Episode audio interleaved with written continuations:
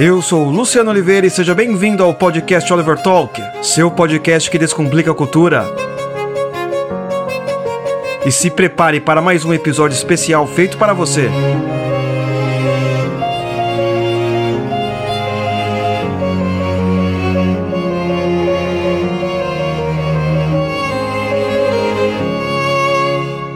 Ah, agora sim! Todo mundo avisado. Vamos começar então. Globalistas, né? Globalistas, os Illuminates, querendo derrubar aqui a nossa live de arte, porque sabe que isso vai fazer diferença na vida de muitos. Foi o Clube Bilderberg e os Illuminates, meu. É, três. Os caras que cortando. Então, pessoal, vamos lá, vamos lá, vamos começar aqui, porque eu já perdi 20 minutos nessa brincadeira. Não é? Já perdi 20 minutos. Já era pra estar, tá, meu, é, indo, indo, indo, né? Vou ter que acelerar, vou dar, vou, até, vou, até, vou tentar ir até as 9h20 aqui, tá? Porque essa aula de surrealismo iremos fazer em duas partes, porque é muita coisa que a gente precisa captar e também nós não podemos esquecer das coisas anteriores que nós já falamos aqui da série, né? Então essa série, apesar de estar no episódio 9, ela tem mais do que nove episódios. Se você ver, se você entrar aí no, no na lista, na playlist aqui do YouTube ou do SoundCloud, não é? Em formato podcast também, você vai perceber que tem mais de nove episódios, sempre fazendo uh, uma vez por mês. Essa série aqui já tem mais de, vai completar um ano, não é? Ou, se, quiçá, já passou de um ano, não é? Surreal os problemas de hoje na live. Uh, tudo bem, William? Seja bem-vindo. É, então, vamos então aqui é, pensar um pouco sobre o que nós já falamos, sobre aonde nós é, queremos chegar e para onde nós iremos, acima de tudo, não é? Deixa eu só abrir aqui. Vamos lá. Então, uh, e todos, nesse, todos esses episódios nós falamos sobre arte antiga, falamos sobre iluminismo, Revolução Francesa, e agora estamos na arte moderna. E o que acontece? Na arte moderna, eu tem vários episódios sobre arte moderna. Quem está reparando aqui, não dá pra gente simplesmente fazer só um episódio da arte moderna, porque ela é dividida em muitos estilos, não é? Diferentes. Não é? Então, quem está acompanhando aqui reparou que conseguimos fazer um podcast ou, ou dois episódios sobre arte antiga, três sobre iluminismo, Revolução Francesa, Renascimento e tal. Agora, a arte moderna é muita coisa que surge. Então, por isso que nós estamos fazendo aqui que nem o Jack estripador. Né? É estripador, tá certo, não é? É estripador. Uh, vamos fazer em partes. Porque é muita coisa. Então, para você ter uma ideia, episódio anterior, eu não simplesmente, eu não terminei de falar sobre Picasso. Porque na própria vida de Picasso, hum, ele demonstra uma série de, de elementos artísticos diferentes que ele vai adquirir ao longo da sua vida. Então não dá para dizer assim, ah não, Picasso é cubista e acabou. Já era. Ah, Picasso é surrealista e é isso aí, acabou, ponto final. Não é assim, gente. Da mesma maneira, quando nós separamos, por exemplo, é, é, estilos literários. Ah, tem uns românticos, não é? Aí tem outros estilos, né, em épocas literárias. Isso não é real. Isso é só uma coisa assim dicionarizada, sabe? Para criança ali, para adolescente na escola saber, ah, aqui então foi o período da literatura da literatura romântica.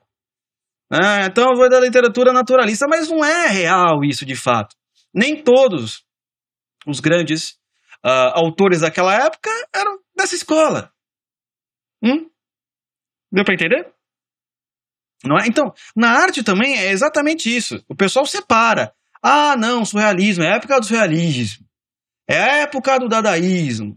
É a época do cubismo. É isso, mas é só uma é só de uma maneira didática, mas de fato, se você for pesquisar, não é? Se você for a fundo, você vai ver hum, as coisas se misturam de tal maneira que, nossa, parece que é dadaísmo, parece que é cubismo, vai é, é, é simplesmente mudando de acordo com com seu com, com, com, com, a, com as eras, né? Então não é bem assim, tá? Isso é só uma coisa mais uh, categorizada, assim, escolar, tá? é, impressionismo e por aí vai, tá? Então, mudando aqui, por exemplo, de slides, né? Então já falamos, estamos na arte moderna, falamos um pouco do cubismo, falamos do cubismo analítico, aula anterior do mês passado, não é? E do cubismo sintético, que foi aquilo que, por exemplo, uma das coisas que Picasso fez e chocou a sociedade até então. Agora, antes, aqui já falando algumas coisas que nós falamos, não é? Então, falamos de expressionismo, arte abstrata, que entra um monte de coisa, não é? Quando nós falamos de arte abstrata, nossa, entrou um monte de coisa. Não é? E não somente os conceitos filosóficos que eu passo aqui bastante para vocês. Né? Falamos do cubismo, surrealismo e dadaísmo, não é? que são muito parecidos, mas têm as suas diferenças básicas, não é que eu vou querer basicamente tentar falar desses dois até o final da aula, mas eu acho que provavelmente serão duas aulas. Serão duas aulas sobre essas, uh, esses, esses elementos. Então, outro ponto importante, não é? O que podemos aprender com a arte moderna? Eu faço essa pergunta essencial para vocês. Luciano, mas cadê os quadros? Você não vai montar os quadros? Eu quero ver os quadros, eu quero ver as figuras, eu quero. Calma, pessoal. Sempre mostro, mas a gente sempre começa com uma reflexão filosófica anterior, tá? Antes de a gente adentrar nesse mundo para perceber certas nuances. Não é, só um cara, vocês, eu não quero que vocês sejam que nem esse pessoal da foto. O oh, que, que é isso aí? Será que ele deu demais? Então, a, a, reflexão filosófica anterior que eu quero fazer aqui com vocês. O que podemos aprender com a arte moderna? O que, que nós vemos, por exemplo, na internet, nas redes sociais? O que os conservadores falam de arte moderna? Não presta, não serve para nada, não tem nenhum sentido. Luciano, isso está errado. Está certo, mas em partes, porque vocês estão vendo ao longo de toda essa série que eu estou mostrando os problemas da arte moderna e a origem, a raiz desses problemas.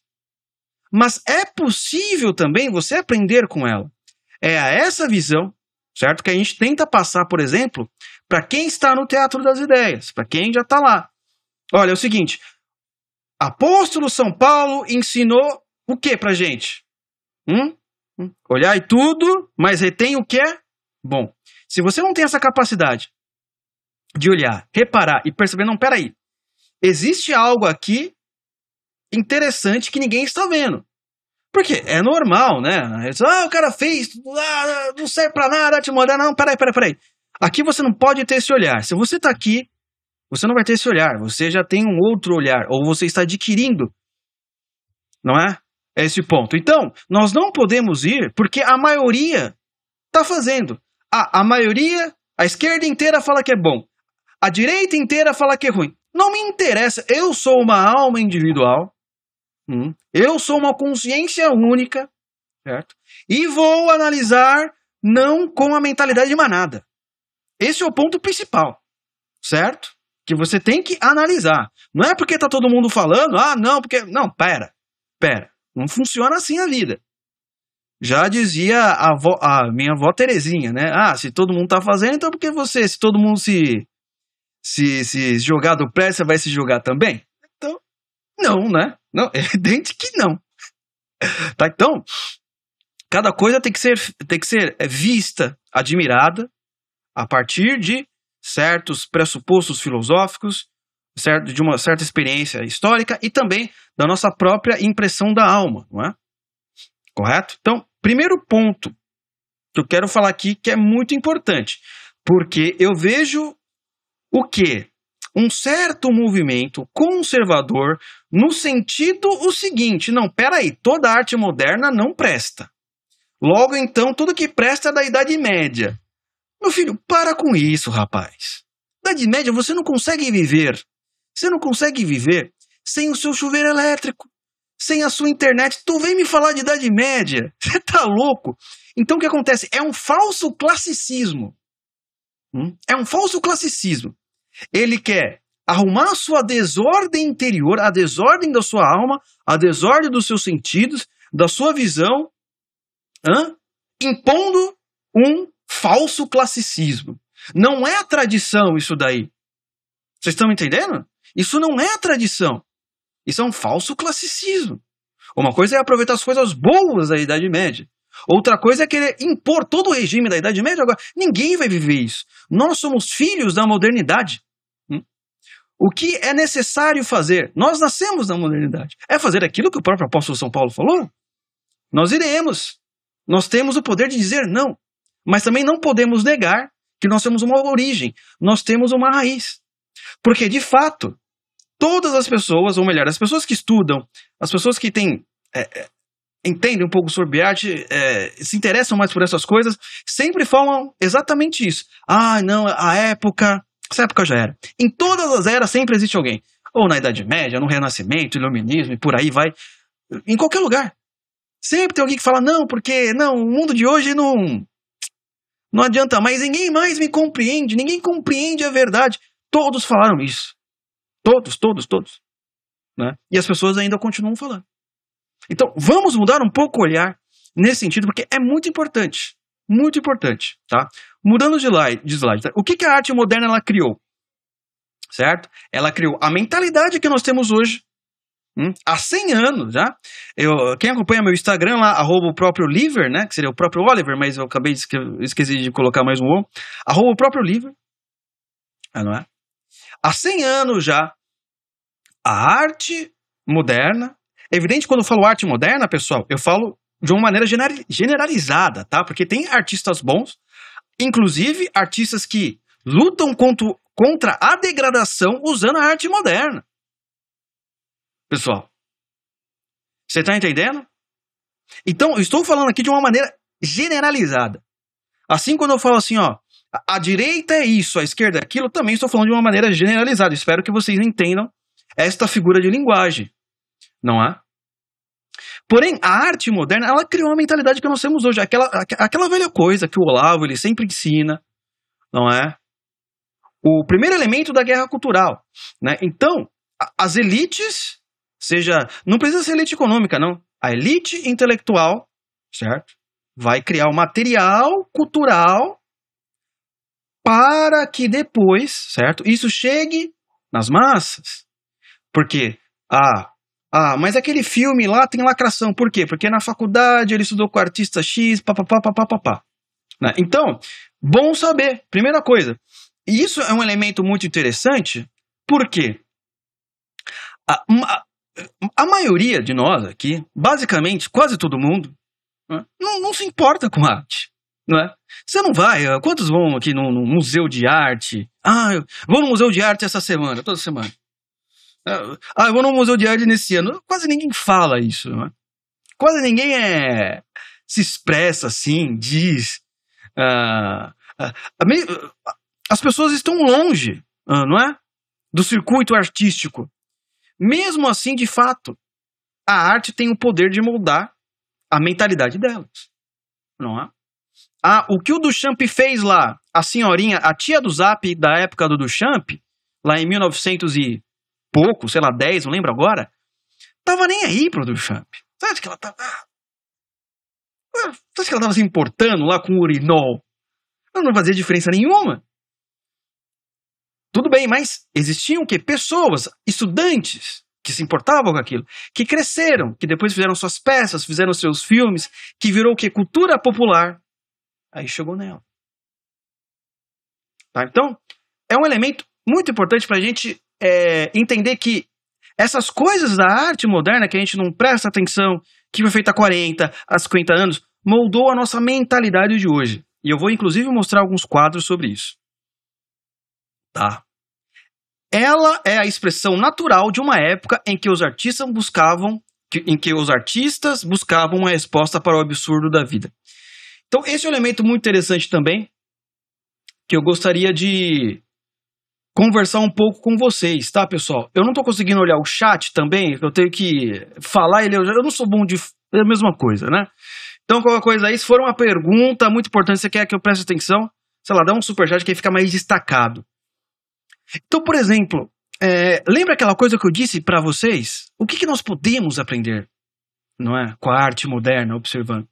Primeira coisa, hum, Primeira coisa, a arte moderna ela é legítima no sentido de que você consegue perceber como uma geração está perdida, como o artista certo? Não encontra mais um sentido em Deus. Para ele, hum, não existe um transcendente.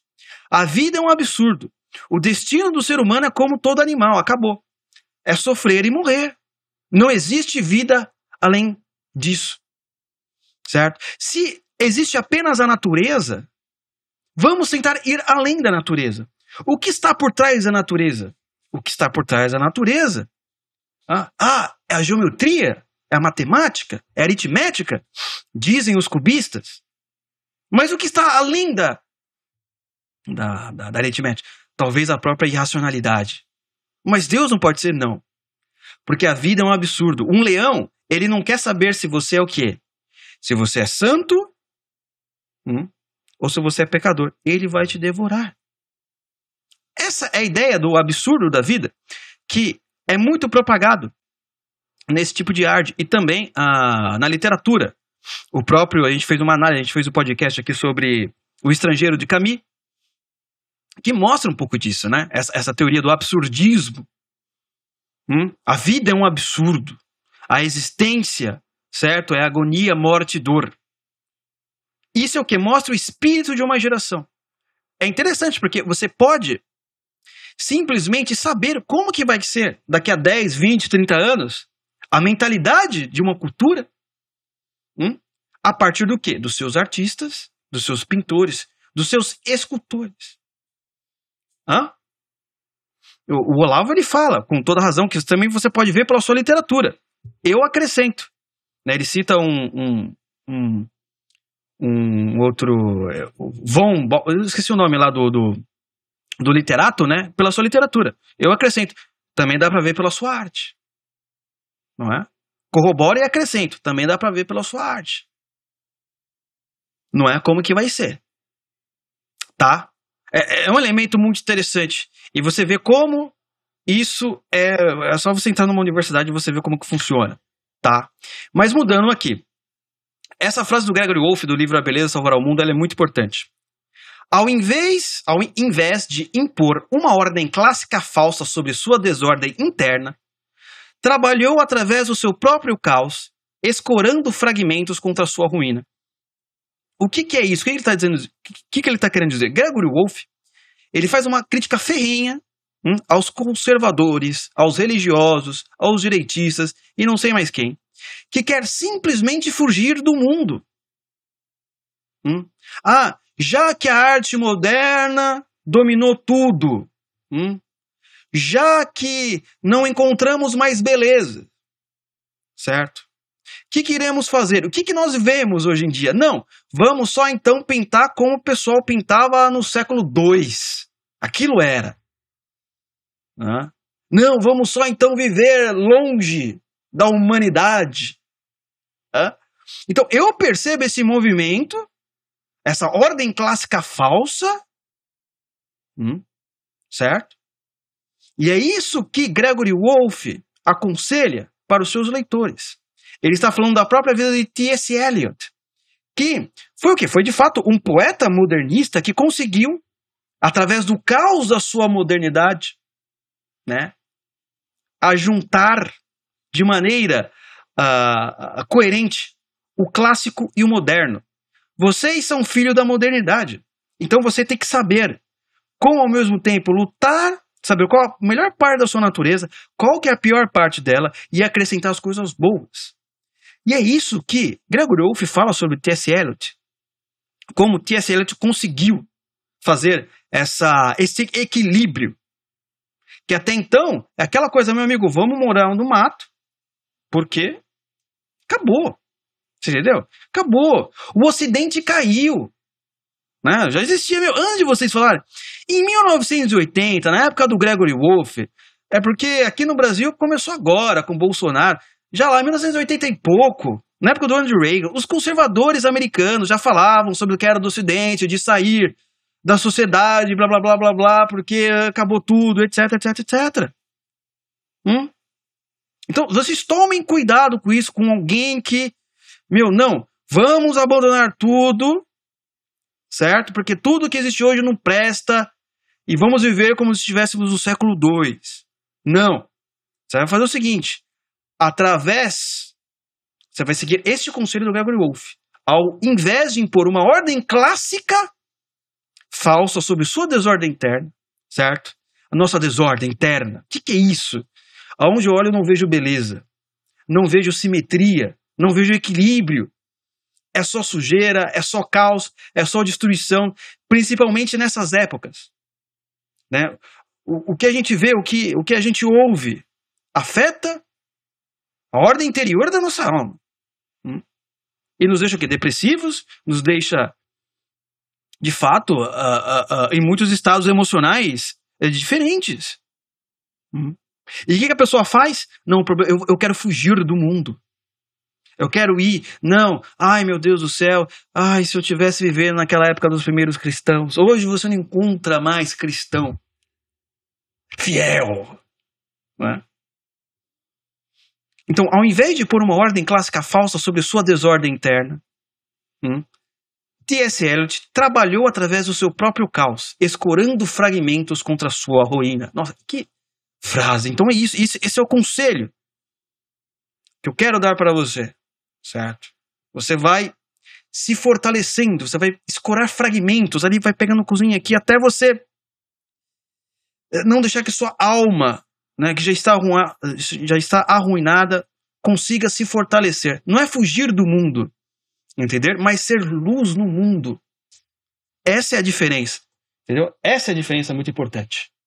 É esclarecer. E quando digo luz, não é ser santo, não falando nada disso, mas estou falando de esclarecer as coisas, não é? Muitas vezes a desordem da nossa alma funciona porque, de fato, é, a gente estamos num, temos muita informação, mas estamos de maneira obscura, né? Precisamos mostrar como funciona cada coisa. Então, filho conselheiro, eu queria falar isso muito importante. Tem tudo a ver com a nossa aula aqui, antes de nós entrarmos, de fato, no dadaísmo, tá? Então, vamos aqui é, ver este autor aqui, que é muito importante e faz uma grande diferença aqui na nossa análise. Porque antes mesmo de uh, quando começou a existir, começou a existir o surrealismo, também começou a vir a propaganda, não é? Artistas começaram a ir para a área de marketing hum, e começaram simplesmente a pegar técnicas a, da arte tanto clássica quanto a arte moderna e desenvolveu na área da propaganda. Então, por exemplo, quem é o pessoal aí da propaganda, da publicidade, provavelmente deve conhecer, né, o Jean Adolphe nasceu na Ucrânia em 1901, estudou pintura em Paris, mas aos 22 anos passou a desenhar cartazes com o nome de Cassandra. Cassandra acreditava que desenhar um pôster significava resolver um problema técnico e comercial, em uma linguagem que pode ser entendida pelo homem comum. Então, é, esse é um elemento muito interessante, porque é, a arte agora também está servindo como uma maneira, não, não ficou somente naquele negócio de cubismo, uh, surrealismo, mas agora entramos na área de propaganda. Como nós podemos usar a arte de maneira objetiva para falar do espírito de uma empresa, para inclusive vender, não é? Quais são os elementos? Então, o Cassandre, ele é muito conhecido na área de publicidade e marketing. Não é? Quem trabalha, quem é, for trabalhar com isso um dia, quem tiver algum amigo, você vai perceber isso. Não é? Inclusive eu separei algumas imagens dele aqui para a gente ver, tá bom? Que é muito interessante aqui, lá em Paris, né? Então, aqui à esquerda, você vai ter um, um pôster sobre um transatlântico luxuoso. Então, se, se você lembra das aulas anteriores ou das imagens que eu mostrei nas aulas anteriores, você vai perceber que tem certas técnicas artísticas que foram usadas aí. Aí no meio é um pôster sobre uma rodovia, rodovia não, né? Sobre um trem, sobre uma nova linha de trem que queria sair na França, não é? Então, está usando um pouquinho ali das técnicas do, dos cubistas, ao mesmo tempo um pouco da arte abstrata e por aí vai. E ao lado direito, uma propaganda de um cartão postal, né, de um correio, de um selo e por aí vai. Então, olha que interessante, né? Então, o nascimento da publicidade moderna. E normalmente esses pôsteres, bem, vocês sabem melhor do que eu, eles ficam nas ruas. Aqui, eu não sei como que é tá ainda, não sei se na sua região é assim, mas aqui na capital, por exemplo, Toda hora você vê aqueles pôsteres horríveis, não é? Na, no poste, certo? Olha como é bonito. Até o nível da propaganda e publicidade decaiu, ou não é? Mas a, a, no Instagram o pessoal sabe fazer muito bem. Então foi é, extraído elementos, correto, de uma dos artistas, dos artistas modernos, para fazer propaganda e publicidade. E olha como ficou interessante. Hum. Olha como ficou é, coerente, certo? Ou melhor, coerente não, mas plausível para essa nova era. Por quê? Porque isso era importante e porque isso faz sentido com a arte moderna até nós chegarmos ali no no dadaísmo, no surrealismo. Porque é uma nova era, pessoal. É uma nova era. Você pensa bem.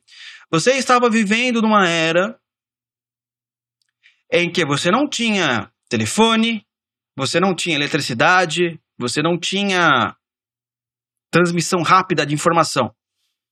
Agora, com essa nova era, com esse novo homem que está sendo formado nessa nova era, você precisa ter o quê? Também maneiras rápidas de, trans, de transmitir o espírito de uma empresa, de uma instituição.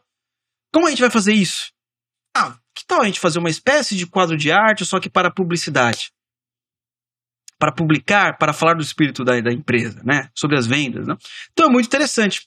E isso também vai acabar afetando outras áreas, conforme eu anotei aí embaixo, não é? Vai falar sobre a música.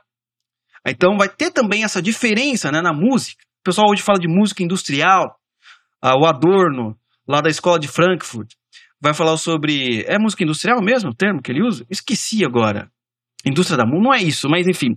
Por sinal, Adorno ah, é um dos personagens da série o Re, o, o, Os Revolucionários do Andreassi Barreto, tá? Muito importante a gente esclarecer isso daí. E também tem um aviso, eu não posso esquecer do aviso. Se você quiser receber o PDF, né, com todas essas informações aqui da live, é só você colocar o e-mail, mas você faça isso no final. Eu só vou falar agora para não, não esquecer, vai que eu esqueço no final. Você vai colocar seu e-mail, aqui vai ter um link na descrição, vai estar link para, para colocar o e-mail para receber o PDF. Você vai só colocar o nome, e-mail, e você já vai para receber uma página lá para ver, para pegar esse PDF, tá? É de graça, de boa, tá? Para você receber, que as pessoas às vezes pedem o PDF, queria ter esse material para dar aula, né? Eu vejo que tem muito estudante de artes aqui que depois quer dar aula e por aí vai. Ah, então vamos lá. É, vamos mudando então já o nosso próximo slide, muito importante. Então aqui é um outro exemplo de pro propaganda nessa época, 1920, da Shell. Então usando um pouco ah, justamente daquela, algum do, daqueles traços do, do Champ, que nós, nós vimos lá no Rei e a Rainha. Não é um pouco de cubismo, um pouco de arte abstrata, ali para falar, para falar do motor da Shell e por aí vai. Então, até a propaganda, ela se baseava muito forte né, no mundo da arte daquela época. Né? Então, compre aqui, tem várias dessa da Shell, e é muito bonitinhas, né? Então aqui é pôster para a Shell do Anderson, né? 1920 uh, que ficava esse Anderson, Anderson, Anderson colocava, era um artista, um publicitário da Inglaterra. Esse anterior que eu mostrei para vocês, é, o Cassandra, ele era da França. Mas vocês podem procurar depois no, no Google. Tem vários posters muito bonito, muito legal, assim, que você passa horas ali estudando, fazendo as coisas e por aí vai, né? Então, tudo isso ainda é aquela época entre guerras. É muito importante a gente avaliar aí, nós estamos naquela época entre guerras, 1920, quase acabando ali a guerra, talvez 1918, mas não chegando ainda, não chegando na Segunda Guerra Mundial. É um elemento ah, importante que vocês têm que lembrar, tá? Então, nós também é, nós já falamos desse personagem, né, do, do Franz Marc, nos episódios anteriores. E eu falei para vocês, ó, nós iremos falar do Franz Marc de novo, tá? É, que ele fez essa arte, não é? Em 1913. E o nome da arte chama-se O Destino dos Animais, tá? Luciano, não estou entendendo absolutamente nada. Me ajuda. O que tem nesse quadro? Né? Então, Vamos olhar um pouquinho aqui. Não sei se vocês conseguem ver meu mouse. Vocês avisem aí se for possível, se está aparecendo meu mouse aqui na tela, né? Outra. Mas se não tiver aqui no meio, em azul, se vocês perceberem, tem um servo. Sabe um animal servo? Com aqui, ó, com a cabeça levantada aqui, o servo. Aqui na esquerda, um pouquinho acima, em verde, tem outro servo também, tá? Aqui embaixo, no rosa, tem uma cabeça aqui de servo. Uh, aqui um pouquinho mais à direita também, tá? Aqui também, à, à direita, à extrema direita, aqui que está em marrom, você vai ver cabeça de animais. E só tem um animal na foto, né? Que é o servo. Ó, eu não sei se vocês conseguem reparar aí. Então, olha que interessante. Aí nós vamos ter aí no Franz Marc, conforme eu falei que ia votar em Franz Marc. O que, que ele está mostrando aí? O destino dos animais. Então é uma arte que é diferente daquelas outras que nós falamos, que você tinha um santo, uma figura religiosa, ou um, um deus ou uma deusa mas que era uma alegoria de alguma virtude. Aí está mostrando o que? O destino cruel dos animais, agora na modernidade. E o que acontece? Nessa arte aí do Franz Marc, você vai reparar que. É, não dá para você reparar, mas no verso da arte, quando ele escreveu, no verso do quadro, estava escrito isso daqui. No verso do quadro. Todo ser é sofrimento ardente. Tá? Todo ser é sofrimento ardente. Isso é muito importante para a gente reparar uh, nessa frase, certo? Por quê? Porque o mundo é isso. É o absurdo, é o vazio, é agonia, morte, dor e sofrimento. Não existe mais nada além. E tem uma diferença, eu acho que há, de certa forma, um ponto de contato, ao mesmo tempo que parece que tem um ponto de contato com o cristianismo, para quem tá vendo a nossa série ali, Cristianismo Puro e Simples, mas ao mesmo tempo não tem. Hum?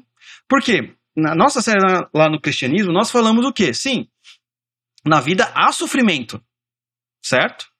Mas também há coisas boas. Você consegue ser feliz no sofrimento. Hã? Porém, esses artistas, eles consideram o quê? O mundo como mal em si. Não é? E Deus não criou o mundo como mal em si. Quando ele criou, ele viu que era bom. Tá? Então, tem, ao mesmo momento que parece que tem um ponto de contato, por um outro lado, você hum, parece que não tá faltando elementos, porque não tem um elemento transcendental. Ou você está sofrendo, mas vamos além disso. Não. O homem tem o mesmo destino dos servos, né? A morte. Desse jeito, todo mundo é, é, é amontoado, certo? De uma maneira abstrata, porque ninguém liga para a morte das pessoas, e sem sentido. A vida não tem sentido, nem a morte tem. Então vamos fazer tudo o que nós podemos fazer. Essa é a mentalidade mais básica de qualquer adolescente hoje em dia. Uhum. Então, é bom a gente reparar nisso, porque vai fazer uma diferença. Mas, Luciano, por que você voltou para Franz Marc em 1913? Porque, pessoal, conforme eu expliquei, esses negócios de arte não é assim, ah, não, vamos estudar por períodos. Não funciona assim. Isso aí é para na escola. Aí, porque o Franz Marc, eu tô falando dele agora, porque ele vai fazer uma diferença lá mais para frente, quando a gente chegar onde eu quero. Então, é isso que você tem que ver. Tá bom? Então, mudando aqui o slide, próximo slide, né? Que olha que interessante. Ó, oh, pra gente reparar aí. Nós não ainda chegamos no surrealismo, tá, pessoal? ainda não é um surrealismo. Eu estou mostrando alguns quadros anteriores aqui. Olha que interessante. Agora vamos 10 anos, um pouquinho mais. Paul Klee. Alguns chamam de Klee, Klee, enfim. O Castelo e o Sol. Não é? Então, o Castelo e o Sol, ele também tem um pouco daquele cubismo que nós falamos anteriormente. Ele quer mostrar a realidade hum, a partir de formas geométricas. Por que a realidade a partir de formas geométricas? Por quê? Se não existe um Deus criador, se Deus está morto e a sua carcaça fede pela Europa, como afirmou Nietzsche, hum, o que, que é de profundo na realidade, já que não existe mais Deus? Bem, se a gente analisar a, a, a linguagem da matemática, ela é algo universal, certo? Então, nós podemos ver ah, esse elemento ali, ele tentando reproduzir isso daí. Mas olha, pessoal, eu coloquei isso também por uma curiosidade. Se você, quando acabar esta live, você vá no Google, no YouTube, e coloca isso. Klee, Castelo e o Sol. Hum. Você vai ver uh, o pessoal que fala sobre artes no YouTube, que por sinal, todas, todas que eu, que a maioria que eu vi era mulher. Não é nenhum problema, tá? Antes que alguém fale, ah, não, não é um problema. Tudo fala com Paul Klee, entendeu? Nossa, porque essa arte, o Castelo e o Sol, é uma coisa assim, nossa, surreal. Existe uma, uma, um segredo oculto, uma, uma beleza, uma beleza secreta, uma admiração é, profunda que olhos impuros não conseguem perceber. Você fala, cara, interessante. Faça esse exercício depois. Só colocar Castelo e o Sol e o nome do Dr. Paul Klee. E vocês vão reparar que as youtubers, ou os youtubers, caso uh, falem sobre arte, não é? Vamos falar sobre Paul Klee. Especificamente, vocês vão, vocês vão reparar justamente aquilo que eu disse sobre a, a, o espírito da arte moderna. Hum? Você tem que ser algo que é subjetivo, cada um entende a, alguma coisa, não tem nada objetivo. Eu, minha vontade era escrever. Era escrever assim mesmo, isso daí parece desenho de criança. isso aí que ele fez parece desenho de criança. Meu sobrinho faz uma coisa melhor. Mas por quê? Eu ia ser destroçado? Mas até aí não é um problema, mas porque esta mentalidade, entendeu? Hum? É negócio subjetivo. Inclusive, eu não coloquei aqui, que é uma pena. Deixa eu ver o que, que eu acho, porque vale a pena. Porque o que acontece? Eu achei várias uh, lições é, de crianças fazendo Sol. Castalho Sol é um exercício que é passado em escolas, não é para as crianças pintarem. Então não é nada demais, não é? Porém, Agora não é nada demais. Se a gente reparar no espírito da época, lembra que eu falei para vocês? Olha, talvez você esteja olhando aí, uma coisa de... mas repare no espírito da época. Por que formas geométricas? Por que representar o mundo dessa maneira?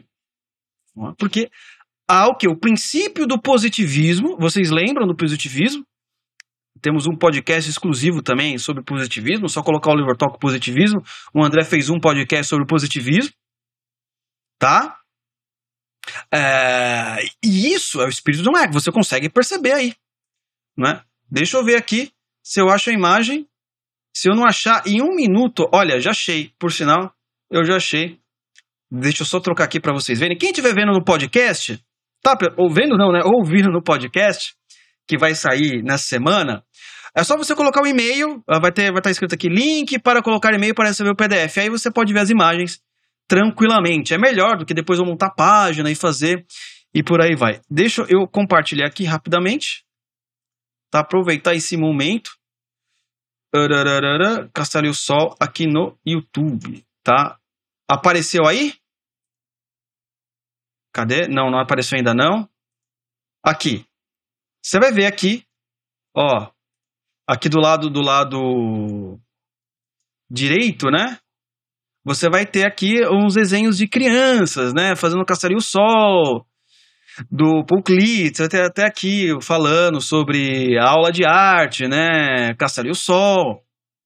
Mas não estou falando especificamente dessa mocinha, porque eu não vi o vídeo dela. Mas tem vários lá no YouTube sobre o Castelo e o Sol, justamente falando, nossa, mas que arte. Mas é isso, entendeu, pessoal? Às vezes é um negócio é assim. Cada um fala qualquer coisa, cada um fala assim, você fala, meu, tem algo de impressionante nisso mesmo? Porque eu tô olhando, parece meu sobrinho de três anos. Que é subjetivo, entendeu? O cara fala lá, pá, ah, nossa, que incrível, né? Por isso que aqui a gente está vendo a arte a partir de raízes filosóficas. Fica mais, uh, fica mais interessante pra gente que não é artista, tá? Porque aí existe uma diferença, por exemplo, Inclusive, sempre tem uma moça aqui que ela, inclusive, ela é artista também, e ela explica uh, de quando em quando, ela aparece, não sei se ela está hoje, o, as técnicas artísticas, né? Que aí já é uma outra coisa, certo?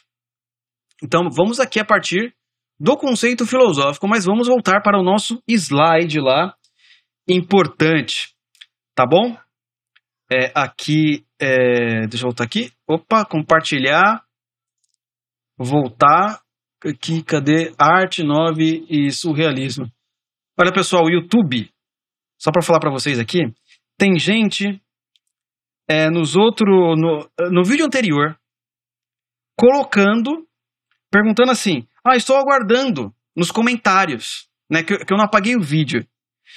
Estou, estou aguardando. Tá lá perguntando, acho que não viu. Não viu a mensagem, né? Que eu falei nas redes sociais, porque, enfim, deu um, um, um pau aqui. Se alguém puder, por gentileza, não sei se. Se alguém puder fazer isso, pegar o link dessa live, não é? E colocar lá no, no, no vídeo anterior. Só colocar lá nos comentários se alguém tiver. Acho que duas pessoas perguntaram, tá? Se não puder, até eu faço depois, não tem problema. Tá? Só para não perder o bonde. Mas tudo bem, então vamos lá. É... Cadê aqui? Cadê aqui? Tudo bem, vamos lá.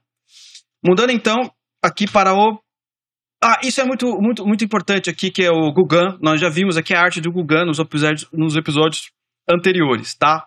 Então, antes ali já para entrar né, no surrealismo, olha essa frase aqui interessante para a gente entender o espírito da época. Sem dúvida, como todos sempre disseram, dizem e sempre dirão, 2 mais 2 são 4. Mas isso me incomoda e perturba grande parte do meu raciocínio. Lembra que uh, existe essa frase hoje em dia, né? Não, porque hoje em dia, 2 mais 2 é igual a 5. Uh, uh, não, alguém fala assim, não, um dia 2 mais 2 vai ser igual a 5. Ele já pensava isso há 100 anos. Obrigado, Renato. Valeu. Eles já pensavam isso há 100 anos. Não é? Por quê? Mas vamos pensar, por que Gugan está falando isso? Senão vocês não vão entender o socialismo. Vocês vão achar que é só bizarrice. Por que ele está falando isso? Porque 2 mais 2 é igual a 4 mostra que o mundo tem um, é objetivo. Hum? Mostra que não existe uma verdade relativa. Você não consegue relativizar a matemática. Mas ele diz ali, no trecho eu coloquei em vermelho. Mas isso me incomoda e perturba grande parte do meu raciocínio. Pensa um pouco, pensa um pouco de tudo que nós estamos falando aqui. Né? Pô, mas existe algo atrás da matemática, além da própria matemática? Será que existe? Não, não existe porque não existe Deus, tá? Então, como é possível existir uma ordem que veio do caos? Se o mundo ocorreu uma explosão, tá? explodiu, né? Sem motivo algum explodiu. Imagine você pensando como os, os caras, tá? Vamos, vamos aqui compreender o pensamento dos caras daquela época. Ah, o mundo explodiu. tal. Aí, milhares e bilhões de anos se passaram e, de alguma maneira, começou a ter lá as células, começou a crescer, evolução, e papá, chegamos aqui, nesse momento. Os caras discutindo. Mas qual o sentido de, de, de repente, da ordem do caos, que era bagunça que existe, vir uma ordem? Como é que é possível que 2 mais 2 não seja 4? Bem, só é possível hum, se a linguagem matemática foi criada antes né, dessa explosão. Eles discutiram isso. Hum, mas quem poderia ter criado, então? Bom, ninguém. Então, Peraí, mas será que então, será que então, dentro de uma racionalidade, nós pode-se também existir uma irracionalidade? Então o mundo, ele é o que? Ao mesmo tempo ele é racional hum, e irracional. A matemática, presta atenção, afirmação básica, a matemática, ela pode ser também hum, irracional. Esse é o ponto que os caras chegaram. A geometria hum, pode ser não aritmética. Então, essa história de 2 mais 2 é igual assim. Vocês estão atrasados! Vocês estão atrasados, bicho. Cara, não, você viu? Ah, hoje em dia, viu? 2 mais 2 é igual. Vocês estão. Vocês estão, vocês estão atrasados aí, no mínimo 150 anos. Pessoal assim, né? Tava lá nas, na, nas trevas assistindo só televisão, 2018 acordou, ah, política, olha como o mundo tá. E acha que esses negócios de, não, que, nossa, viu como é que é hoje? Não é? Não tem mais. As pessoas estão abandonando a lógica em 2022. Quando... Os caras estão fazendo assim anos. Vocês estão atrasados. Vocês estão no mínimo 100 anos atrasados. Hum? Então, é, esse também corrobora é, com a, a ideia de que, olha, olha como a arte também pode mostrar como é, como pode ser o espírito da, de, da geração futura. Não somente a literatura. Tá? Vamos mudar então aqui. Então, é, Kandinsky. Não chegamos ainda no surrealismo, mas vamos prestar atenção nessa obra de Kandinsky, Kandinsky e depois eu quero falar algumas coisas sobre a vida de Kandinsky que são relevantes antes de nós entrarmos ali no dadaísmo.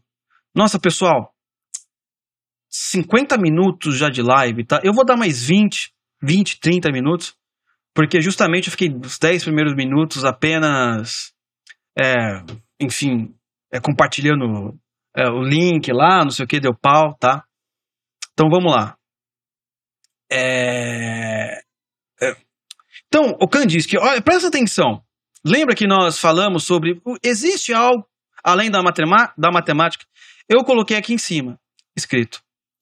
A geometria irracional como princípio básico da realidade. E vocês já vão perceber aqui né, nesse quadro, tá, pessoal? Quem quiser fazer perguntas, comentários, quiser ajudar o canal, também não se esqueça aí do seu super chat, porque a dívida ela não é irracional como, a, como o que quer que seja a geometria, né? Mas olha que interessante. Perceba aqui no meio, aqui no meio, hum, no meio do quadro. Olha que elemento importante aqui no meio do quadro. Antigamente, como que seria ser um santo, uma figura religiosa, ou, um, ou uma divindade, né? Agora você percebe o quê? Formas geométricas. Hum? Mas não são formas geométricas tão exatas assim. Não é? Elas têm é uma mistura, parece que a, a geometria está dentro do quê? De uma bagunça irracional. Hum? Vocês estão conseguindo perceber isso? Não é? Você percebe aqui, ao mesmo tempo, você, você percebe o que? Figuras uh, uh, matemáticas, né? Figuras geométricas. Mas sem o quê? Sem uma simetria, sem uma ordem. Hum? Isso é o que? A realidade para esses artistas. Olha, ah, existe uma realidade objetiva? Tá, existe a matemática. Porém, em qual contexto está essa realidade objetiva? Dentro de um mundo irracional. Hum? Certo? Ao ponto de que uh, o 2 mais 2 pode ser 5, dependendo da vontade do, do, do sujeito. É um elemento muito interessante. Mudando aqui. 1920. coloquei isso daí em 1920, que agora a gente vai começar a falar sobre surrealismo. Coloquei Salvador Dali. Não, não é? Porém, eu quero falar algumas, algumas coisas importantes antes de sairmos desse slide aí, tá? Primeiro elemento muito importante é o seguinte: neste período, certo? Entre guerras, hum, o que acontece? Você vai ter uma linha artística. Essa linha, ela não era no sentido revolucionário, assim, que queria ir além dos limites da arte, conforme a gente já disse uh, nos episódios anteriores, quebrar todos os tabus.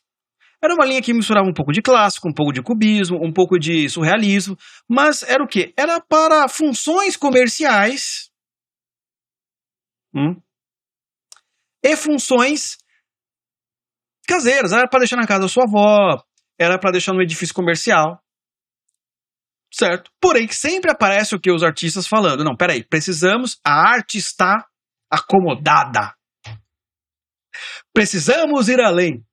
Eu quero mostrar então o primeiro grupo hum, antes do segundo grupo. Sim, é evidente, é o surrealismo que é o segundo grupo. Mas eu quero mostrar o primeiro grupo. Tá bom? Então, primeiro grupo, vamos lá. Olha só que interessante. Então, vai estar tá aí o Malloy. Uma, eu, eu, eu, agora não lembro como que fala o nome dele em francês. E eu não quero passar vergonha. Mas sempre tem um. Eu uso um, um, um site Tá? Que normalmente eu leio o, o, os nomes aqui e eu não. Quando eu leio sozinho e quando eu não vou dar aula, eu não faço questão de saber qual que é a pronúncia daquele daquele autor, né? Mas quando eu vou dar aula para vocês, ou quando eu tô aqui no na live, quando eu falar de um autor que eu não sei o nome, eu vou num site, para quem não sabe, que chama pt.forvo.com. Você coloca o nome lá, é uma maravilha. E ele fala a pronúncia daquele nome. Né? Não sei se vocês vão escutar aqui, ó, vou dar um play. Aristide Maiolho. Maiolho. Né? É uma maravilha. Isso tem tudo, tem tudo na internet. Então vai no foro, a Lívia falou ali. É, eu vou no foro mesmo. Aristide Maiolho. Não é? Então você veja bem, olha que interessante. É, é uma mulher ah, não é? Não, não é nada daquilo que a gente viu, que antes as figuras. É, elas tinham o quê? Elas tinham. As figuras femininas representavam que é uma divindade, alguma virtude. É uma mulher, tá tropeçando, ou tá aí. Mas você percebe, é pra estar tá naquele edifício comercial, entendeu? É pra estar tá naquele parque, chegando. Não é nada assim, uau. É coisa comercial. Hum? Tranquilo. Isso o quê? Isso na escultura, certo? Porque em 1920 começa uh, esse movimento, né? tanto na escultura, uh, na arquitetura, na pintura, vai para os filmes, e eu quero dar alguns exemplos aqui, tá bom? Então, outro. Então, aqui, Grumer, né, também, uh, veja esse quadro. É aquele quadro que vai estar o quê? Vai estar na sala da sua avó, Carminha, quando você visita ela, no Natal, no Ano Novo. Não é? Que interessante, que legal, bonitinho, não ofende, dá para comprar, ninguém vai ficar ofendido. A sua avó Carola lá não vai ficar, ah, meu Deus do céu. A sua tia crente não vai falar, nossa, tá amarrado. Não vai, não vai acontecer nada. Tranquilo, suave. Tudo isso em 1920. Uma galera que queria o quê? Vamos low profile, vamos, né? Ganhar um dinheirinho, low profile, tranquilo. Certo? Tranquilo. Né? Águas, águas calmas. Hum? Primeiro grupo. Ó, mais um aqui, olha, Eric Dill. Olha que bonito. Você vai lá, dá de presente pra sua namorada colocar o quê? Ah, no escritório dela. Tranquilo, entendeu? Tranquilo. Agora aqui também o John Buckland.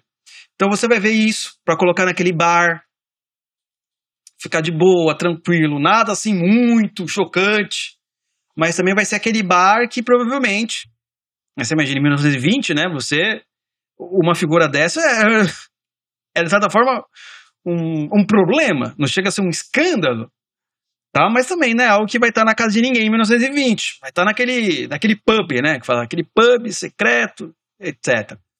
Né, que é, esse quadro se chama Lovers, tá bom? Para quem for procurar depois.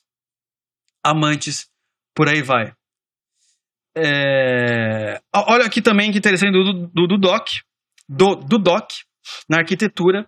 Você percebe aí a influência ah, já do cubismo, né, das figuras geométricas, né, mas de uma maneira mais comercial, sem fazer aquele, né, aquele tipo do Kandinsky, assim, ah, tá. Você olha aí, né, a Câmara Municipal de Riversun, Riversun. Onde fica mesmo? É Holanda? Não lembro agora o nome. Nossa, eu vi hoje, eu não lembro. Mas enfim. Olha aí também a arquitetura sendo criada nessa época. Você percebe que já tem uma coisa um pouco mais de é, aço né, e vidro, que depois vai se desenvolver nisso, né? Basicamente, hoje em dia a arquitetura é aço e vidro. Eu, inclusive, estava falando lá no meu Instagram sobre o novo prédio da Amazon, né? Novo edifício que parece uma bola de futebol deformada, feita de aço e vidro já, já vai além disso, não é? Já não é algo que tenha formas geométricas claras que você pode reparar. Então aí você vê, uh, isso parece inclusive uma prisão. você olha assim, né, de longe, você, você ia falar, cara, é o que é Alcatraz? Quando ela foi criada? É, não, é uma câmara municipal, entendeu? Feito a partir desses, a partir do cubismo, a partir de um pouco de arte abstrata, mas feito para o sentido comercial aquela galera low profile que queria, não queria mais fazer revolução, mas queria usar as boas técnicas. Então, mudando aqui. Olha só, o Epstein, São Miguel e, Demônio. Epstein, Ele também foi muito. Não, não é o cara lá, tá? O pedófilo. Antes que alguém ache. Estamos falando da, de uma. Do, do Epstein de 1920. De 1920, tá? Ah, essa figura aí de São Miguel e o Demônio, ele não foi feita em 1920, ela foi feita bem depois disso, mas essa é um, uma das esculturas mais conhecidas do Epstein. Não é? Então tá ali o São Miguel é, pisando na cabeça do demônio, e o demônio ele simplesmente é, preso ali no chão com medo do, do, do, arcanjo, né? Se não me engano, Miguel é arcanjo, ele não é, não é anjo, correto? Ele é, já está uma categoria acima. E por aí vai. Também interessante, olha só. Hum? Aquele que não cometeu o suicídio, isso mesmo. Também interessante. Não é uma galera low profile, tal. Meu, vamos parar de fazer os negócios e tal, por aí vai. Um outro exemplo também do Sir Stanley Spencer. A ponte. Hum? Tranquilo, não é? Não é um tipo de quadro que a sua tia. A sua tia. Não dá um nome de tia aí. Nome bom de tia. Sabe que, nossa, que todo mundo sabe. Todo, toda tia tem. Qual, qual é o nome que toda tia tem? A tia Judite. Tia, tia Edicreuza. Que a sua tia Edicreuza, ela deixa ali no corredor. Não é? Sabe? Tem, tem aquelas casas que tem um corredorzinho. Ou tem aquele corredor que, para você chegar o quê? No quarto. A sua tia Edicreuza ela vai deixar no corredor. Tia Lourdes, não é? Tia Lourdes. Tia Lourdes vai deixar lá no corredor. Não é? Foi feito justamente para isso. A tia Marta, não é? Ela vai deixar lá, tranquilo, suave. Mas isso, gente, essa galera tranquila, elas não fazem o que? Revolução. Elas, elas o que? Não movem as areias da história. Esse é o ponto. Vamos lá. Aqui uma outra também do Permake, Permake, Permake, que é uma coisa que você pode ver também, é um tipo de sei lá, quem, quem compraria um quadro desse, onde você deixaria, mas não é nada chocante, assim, sabe? Você pode você pode deixar num edifício comercial, na entrada de um edifício comercial, ali na, na sala onde fica a secretária, para o executivo ficar olhando aquilo e vocês começarem a discutir, nossa, olha essas formas geométricas que esse artista, é, aquele triângulo me lembra a Trindade. Aí você começa a viajar. Tem os caras que são muito assim, né, bicho? É, por sinal também, e não é zoeira, não é zoeira. Teve o. o é, um, um, tem matérias, depois vocês procuram no Google, matérias sobre isso. Uns macacos deram pincel e tinta para os macacos. Aí os macacos começaram a pintar um monte de coisa.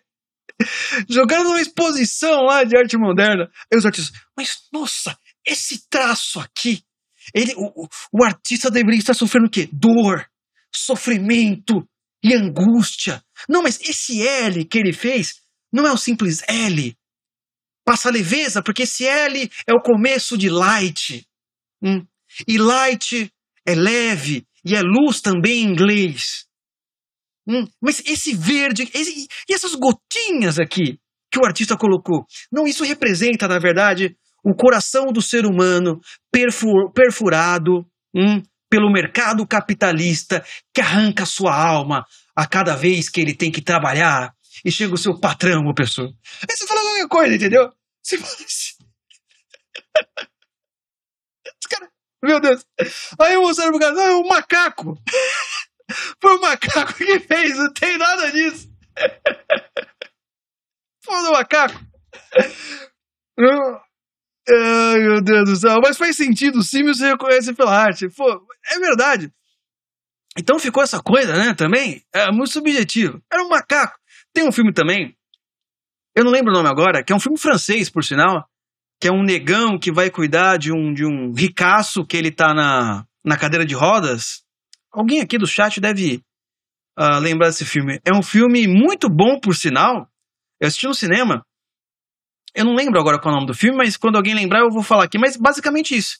Uh, tipo, é o cara, assim, o negão lá, ele, ele, é daquele. Ele é estrangeiro, né? Aqueles, sabe aqueles estrangeiros? Da, que, que é da, de colônias francesas? Não é que pode ir para a França, não lembro agora se é da, da Nigéria ou de outro lugar, né? Aí ele vai tentar uma vaga de emprego e é para ser cuidador de um ricaço. E o ricaço é ele fala não para um monte de mulher. Não é Amigos para Sempre, não. Um filme francês. Não é esse o nome. Depois eu vou lembrar. E aí o que acontece? Uh, ele. Ele, uma hora, tá com o Ricaço, levando ele na cadeira de rodas, porque ele gostou lá do negão. Intocáveis, exatamente isso. Intocáveis. Intocáveis. E aí o negão ele vai lá e faz também um, um quadro de arte. Ele faz qualquer coisa. Você deu quanto? 40 mil euro, euros lá no, na exposição? Não, porque isso aqui é. Enfim, entendeu? O negócio é: se estiver pobre hoje na pandemia, faz uns rabiscos e manda lá pro Museu de Arte Moderna. Vai que você consegue aí alguma coisa. Tá. Então aqui vamos para o, o próximo slide, né? Então aqui mais um exemplo de arquitetura, né? Do Michael Michel de Klerk, uma escola do Amsterdã. Então aí você vai reparar que tem formas geométricas coerentes, mas aí o cara mete um uma torre ali, uma, uma adaga ali no meio, né? Para não perder o espírito da coisa, né? Tem que ser comportadinho, mas pode ser também um pouco uh, revolucionário. Esse é um exemplo da arquitetura, né? Desse movimento low profile, que não queria, queria já utilizar as técnicas da arte moderna, mas sem ir além dos limites, certo? Então, esse é um exemplo de arquitetura. Tá? Um outro exemplo também muito interessante que eu acho do Mendelssohn, Mendelssohn, né? A Torre de Einstein, tá? Que é um observatório astronômico, tá bom? Que, é, vamos dizer assim, que dos exemplos arquitetônicos que eu mostrei aqui é o mais extravagante, tá bom? Mas também não é aquela coisa assim, meu, nossa, dadaísta no geral, entendeu? Você tem ali algumas formas irregulares, mas você também tem formas uh, geométricas, você tem, percebe uma certa simetria, apesar de ser pouca, mas assim não deixa de ser uh, até menos espantoso do que tem aí. O filme Os Intocáveis, o cuidador é argelino, exatamente. Obrigado, Natasha. E é isso aí, tá bom? Então, é, o que que falta em tudo isso? Né? Tá escrevendo, o que que falta? Falta agonia, medo e desespero. Não, não tá legal. Não tá legal. Não tá legal. Isso não é arte. Alguém vai chegar e falar assim: os artistas estão acomodados. Hum. Os artistas, eles estão alienados pelo capital. Hum, eles acham agora, ah, vou fazer minha artezinha aqui para ganhar um dinheirinho, para servir a sociedade. Não, não, não, não, não, não. A vida é medo e agonia, desespero. Gente, senão não seria arte moderna, né? Tava voltando, né? Vocês estavam até, nossa, que tranquilo, né? A gente só viu exemplo ruim, a gente só viu coisa. Mas aí vai chegar os caras. Ele sempre aparece, sempre tem um revolucionário, meus amigos, sempre tem um revolucionário. Falta medo, falta agonia, falta desespero. Vocês estão acomodados. Precisamos ir além. Hum? Precisamos ir além. E agora eu vou mostrar um outro grupo que, que falou. falou. Olha, esses caras, eles estão o quê? Eles estão acabando com a arte. A arte agora não faz mais diferença se depender deles. Nós somos de uma geração que um dos nossos pais. O que, que o pai falou? Vocês têm que usar a arte para ir além de tudo, não respeitar nada, quebrar todos os tabus. Esses caras não podem. Agora, o segundo grupo. Falta o medo, a agonia e desespero. Porque você lembra do Kandinsky? Por isso que eu mostrei o quadro do Kandinsky ali no começo. Hã? O ser humano é aquilo. Não é isso que vocês querem. O ser humano é isso. Entendeu? Um sujeito que vai morrer. Só isso, não tem nada demais. Para que amar? Não faz sentido. É, vamos ter várias mulheres. Esse é o ponto. Falta medo, falta, falta arte. Ah, artista moderno raiz. Esses estão muito Nutella, entendeu? Esses estão muito Nutella. Então vamos lá. Aí, já começamos bem.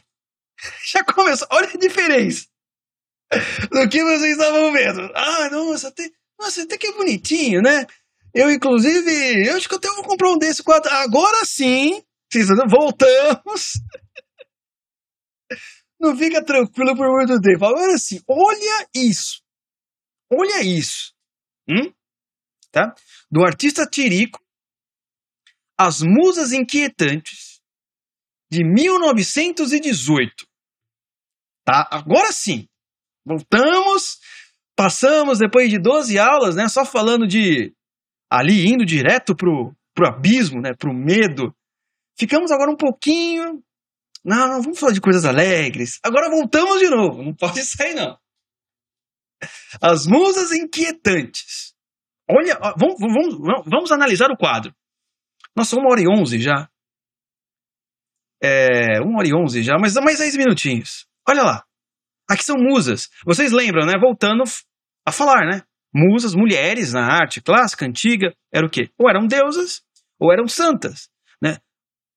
o corpo feminino, a figura feminina, era sempre o quê? Elevada à mais alta dignidade na arte. Agora, olha isso. O que são as musas? Olha, sei lá, essa da esquerda aqui. O que, que é isso, gente? Tem alguns traços gregos, né? Umas vestimentas. Olha essa cabeça. Estamos chegando no surrealismo. E o Tirico, ele não é de fato surrealista, mas aí há o quê? As, as raízes hum? do surrealismo. Olha da direita, mulher a gordona mais uma cabecinha. Olha como é desproporcional. Eu quero ler aqui um comentário do livro do Hockmacher sobre uh, esse pessoal que eu acho muito interessante e que vale a pena ser lido. Tá bom? Deixa eu só achar aqui onde eu deixei, que eu não lembro agora onde eu deixei aqui o comentário. Ó, Observamos a obra reproduzida aqui a forma geométrica, mas não parece ser racional. O racionalismo havia valorizado muito a geometria, transformando-a quase em base de conhecimento, hum, porque parecia tão completamente racional. E, ao mesmo tempo, tão completamente exata e livre de subjetividade e da possibilidade de erro humano. Mas o tempo mostrou que essa exatidão não era tão exata e que, basicamente, a geometria e a matemática, a despeito de sua racionalidade, causavam um problema o como e o porquê de suas verdades, sua origem, o fato de serem tão completamente externas ao homem. Né? Então aí, o problema da geometria que esses artistas encontraram, não, peraí, o mundo não é tão exato assim. Tá? Existe um problema que nós não podemos simplesmente resolver com essas coisas, tá? Mas eu quero, na verdade, não é. Ah, achei aqui. Achei. Tá, agora irei ler porque eu achei o trecho que eu queria. Tá? Não, não achei o trecho que eu queria. Eu tinha marcado aqui, meu Deus do céu. Só um minuto, onde eu marquei, onde eu deixei o texto marcado. Hum, alguma das suas qualidades. Não está aqui. Ah, achei, já achei, já achei. Desculpa, pessoal, já achei. O surrealismo nasceu no início da década de 1920 na França e inclui escritores, artistas visuais e mais tarde diretores de filmes, embora talvez sejam os pintores que tiveram os resultados mais duradouros. Contudo, o surrealismo é muito mais que um novo estilo. Não é uma fórmula fácil, nem mesmo uma teoria bem definida. Em última análise, nem mesmo um movimento artístico. É um modo de vida e uma direção dada à atividade de uma pessoa, uma atitude de agonia intelectual. O surrealismo é revolucionário e destrutivo. Então tá. Por quê? Quando vocês, quando vocês pensarem em surrealismo, eu acho essa. Essa aqui é um livro que eu estou dando como apoio, né? Tem vários, mas essa observação que o Rockmarker coloca aqui, ela é interessante porque ele está falando que o surrealismo, ele não é, ele é muito mais que um estilo artístico, ele é um modo de vida, que sal uma cultura. Entendeu? Ele é um modo de vida, ele é um, uma cultura. Então, a maneira como eu me comporto perante a vida, a vida é um absurdo. A vida não tem sentido. Eu vou também o quê? expressar lá na arte. E eu vou viver isso. Então começa-se um modo de vida, uma cultura nesse estilo, que eu acho que a precisão de surrealismo como cultura do que como um estilo artístico é muito mais preciso, porque nós iremos ver ah, uma geração inteira basicamente surrealista, né, tendo atitudes surrealistas, se é que eu posso chamar assim, tá bom? Uh, então, as Musas Inquietantes de 1918. Aqui, o último trecho da live de hoje. E aí a gente começa o surrealismo na próxima aula, né? Porque eu tinha, pessoal, realmente eu tive que dar essa introdução, senão não valeria a pena explicar o surrealismo, tá? Aqui tem que fazer direito. ideias, lógica, ordem, verdade com V maiúsculo, razão. Tudo isso está propenso ao vazio da morte. Não se sabe até onde pode nos levar o ódio que temos da lógica. Terceira edição da revista La Révolution Surréaliste. Então, essa frase ela é importante. Esse é o espírito do, do surrealismo. Ali, ideias, lógica, ordem, verdade com V maiúsculo. Hum? Verdade com V maiúsculo, razão com R maiúsculo. Então, o que? São duas palavrinhas que remetem a uma ordem superior, uma ordem divina. Todos esses elementos é o que? Vai acabar com o fim da sua vida. Hum? Não existe nada disso. Não se sabe até onde pode nos levar o ódio que temos da lógica. São esses são os verdadeiros negacionistas.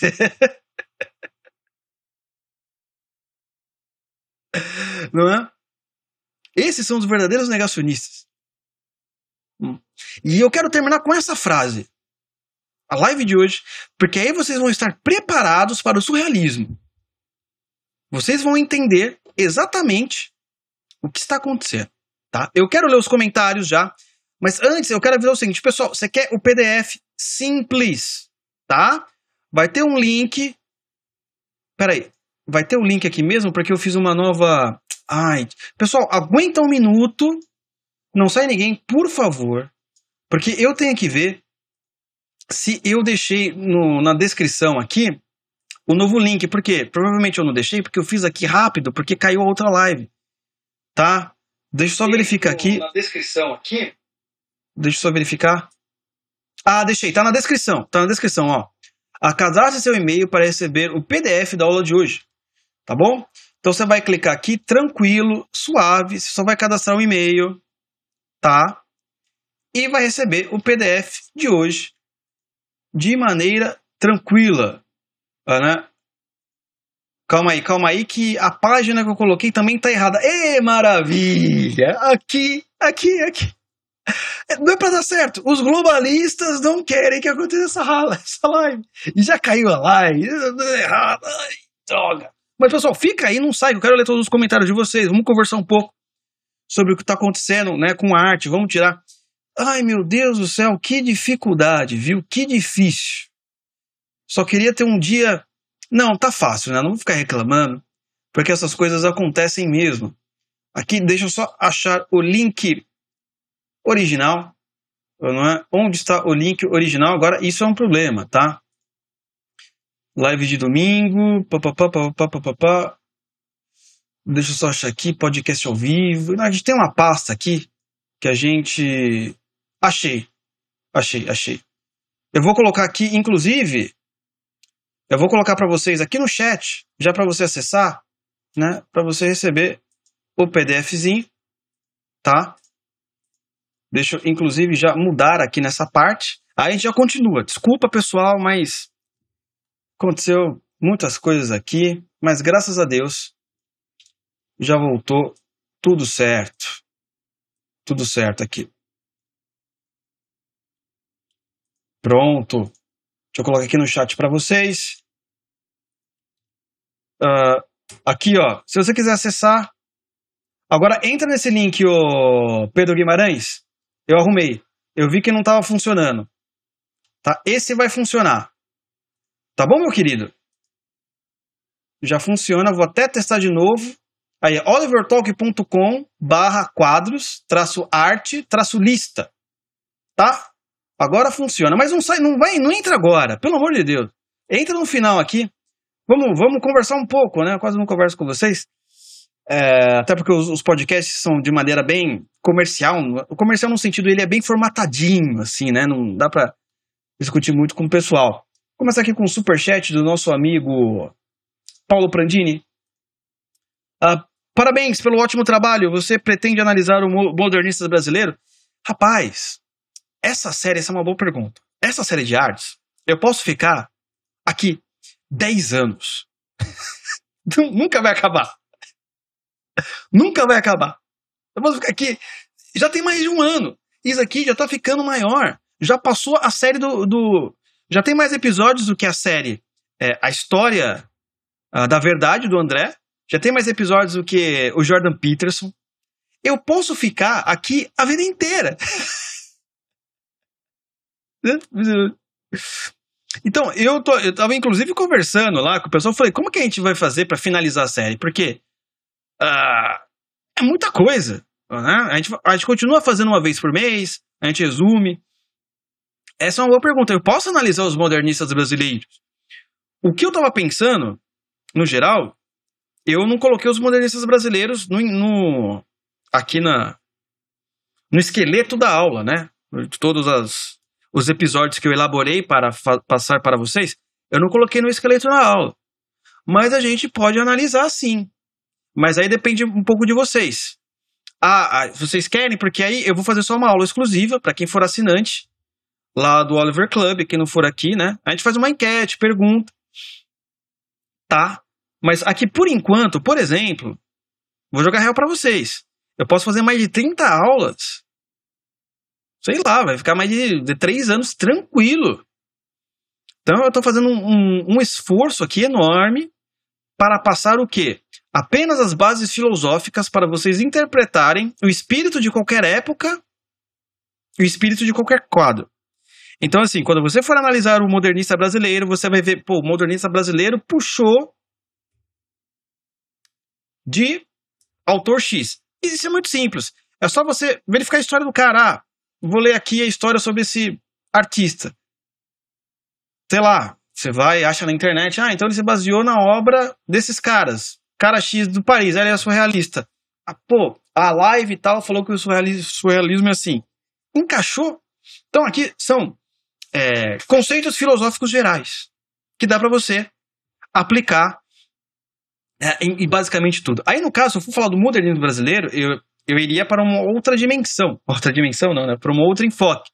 Porque vocês já sabem, basicamente, os conceitos filosóficos, não é? É, é histórico. Dá para a gente fazer uma coisa a mais, chamar uma pessoa para explicar um pouco sobre as técnicas. Eu, inclusive, eu tenho ideia, estava aqui na minha cabeça, de fazer uma excursão com vocês. Acho que seria legal. A gente vai, pô, vai, vai ter um, uma, é, como é que se uma exposição de arte X. Pô, vamos tentar levar todo mundo? Vamos marcar? Coloca, faz um grupo no Telegram, coloca a lista de e-mail e vamos lá para ver ao vivo. Acho que seria legal também. Hum? Mas tudo isso precisa de tempo, precisa de disponibilidade. Ah, é porque você já recebe o um negócio no final. Isso não é uma reclamação. Mas é que a gente tem que agilizar tudo aqui atrás. Mas dá para fazer muitas coisas. Vamos fazer, vamos, vamos ir para o centro de São Paulo, analisar cada escultura. Dá para fazer. Entendeu? A gente precisa organizar. Ah, não é? Tem que organizar, dá pra fazer muita coisa aqui, né? Vai fazer muita coisa. Então, eu acho que é, é, são ideias legais, são ideias maravilhosas. Vocês, vocês podem dar as ideias, aí a gente vai colocando aqui. Eu, a gente tem uma lista de ideias, né? Agora, o que, que já é plausível, o que dá para fazer, a gente faz e vai fazendo. Não tem problema. Tá? Eu acho muito interessante o que você falou. Dá para analisar dessa maneira mesmo, né? Ok? É, vamos, vamos começar aqui. Oh, a Edna acabou falando aqui em cima, né? Uh, o Júlio, né? não, Júlio Edna, sei lá. É, o Edinaldo, nossa, Edna, tô. Isso, de dois mais dois mais dois, assim, lembra a serpente falando para Eva que não morreria depois de comer o fruto proibido. Faz sentido, faz sentido, né? É, né? É, o que mais? Vamos ver aqui. Aquele que não tinha Lourdes. Rapaziada, tô vendo aqui no chat anterior. Isso ficaria num porão. É, tá falando daqueles quadros, né? Tem razão mesmo. Aqui o pessoal lembrou o nome do filme, a Flávia. É, Intocáveis. Vale a pena, viu, pessoal? Assistir esse filme. Assisti hoje, inclusive. Filme muito legal. Eu gostei. Não é? Achei interessante. Se tiver livre. Olha, todo mundo, eu amo vocês. Eu falo aqui, eu não lembro. Eu não preciso mais. Vocês não precisam mais de mim. Vai, Voa, passarinha, vocês já estão tranquilo. Pessoal incrível, que é a Natasha. Lívia parece garrafa térmica. É, agora sim, o Renato, né? É, na hora que eu falei, ah, isso daí tá muito tá muito, tá muito, tá muito comportado. Cadê, cadê os loucos? Né? Então, na próxima aula, eu só vou passar o quadro dos loucos, tá? Só o quadro dos loucos. É, é, é, parece uma representação do, de termômetro estourando a cabeça vermelha. Olha, o que, que a gente tem que ver aí? Isso não é uma interpretação ruim. O que a gente tem que ver aí é o seguinte: qual que é o espírito da época? Pô, acabou de sair de uma guerra. Hum. O homem, ele é simplesmente o quê? Você lembra dos quadros do Duchamp? Que o Duchamp não fez só as readmades que nós falamos nas aulas anteriores. É? Ele também fez quadros. É, então você lembra do quadro Rei e Rainha? Hum? Qual que era ali o espírito? De que o homem, ele é uma máquina, então o quê? Ele só tá ali para ter prazer, etc. Ele só tá ali para quê? Uh, viver até seu combustível, até sua energia acabar. Então você percebe que ele há uma espécie de homem-máquina, você percebe que ah, naquele quadro ali, ao mesmo tempo, ele está representando um pedaço de, é, de gesso que representam que mulheres, não é? Então a mulher, ela acaba o quê? Sendo o quê? Apenas um pedaço da natureza, né? apenas uma pedra, apenas um gesso perante a sociedade. Ela não é nada mais do que isso. Né? Aí, meu, se tiver uma feminista vendo essa aula, nossa, se você usar isso que eu falei na sua universidade, fala, nossa, mas como, meu Deus, você é melhor feminista que a mulher, a mulher é só um é um, é um pedaço de gesso. Não é nada mais do que isso perante essa sociedade industrial que nos transformou não apenas num, num, num mero, num mero, numa mera fatia de carne, Hum? Porque carne ainda tem vida. Nós somos apenas o que? Pedra. Hum? Somos apenas o que? Um material. Um material sem vida, sem alma. Meu Deus do céu. Fala isso para sua professora feminista que você nem precisa fazer a prova, você passa de ano, meu filho. Mostra esse quadro aí. Né? Isso é 1920, né? Os caras nem pensavam nisso.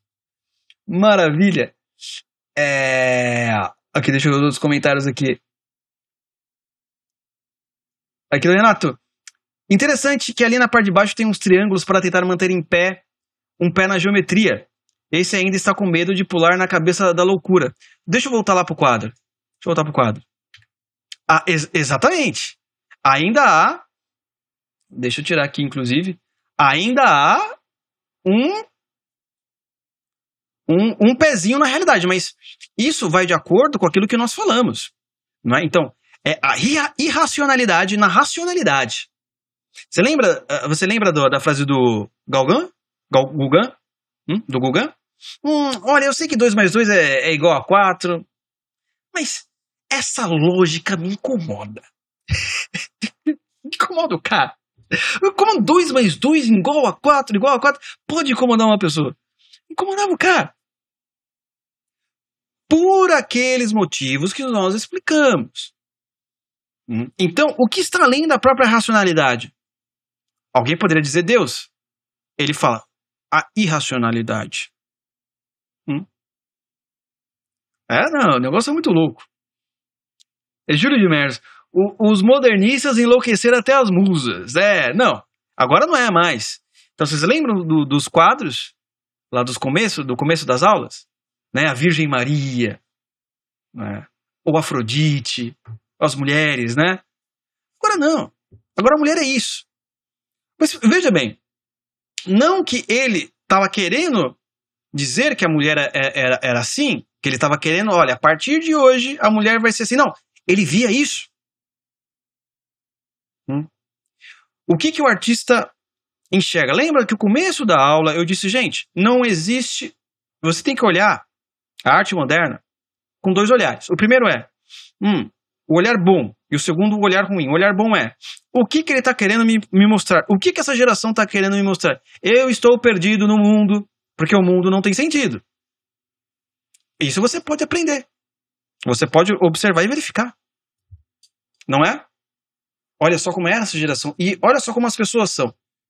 Quantas mulheres não se encaixam na figura do Chirico? Quantas não, não, justamente não falam isso? Né? não é verdade? As musas inquietantes. E por aí vai. Uh, deixa eu ver aqui outros comentários. Outros comentários. Uh... Sim, o seu, trabalho mudou lilismo 2.0. Isso aí, pessoal. Isso foi uma ameaça? Não, poxa, eu gostaria de ver, de ver os brasileiros. Vale a pena, vamos. Vamos pensar sobre isso. Vamos pensar sobre isso.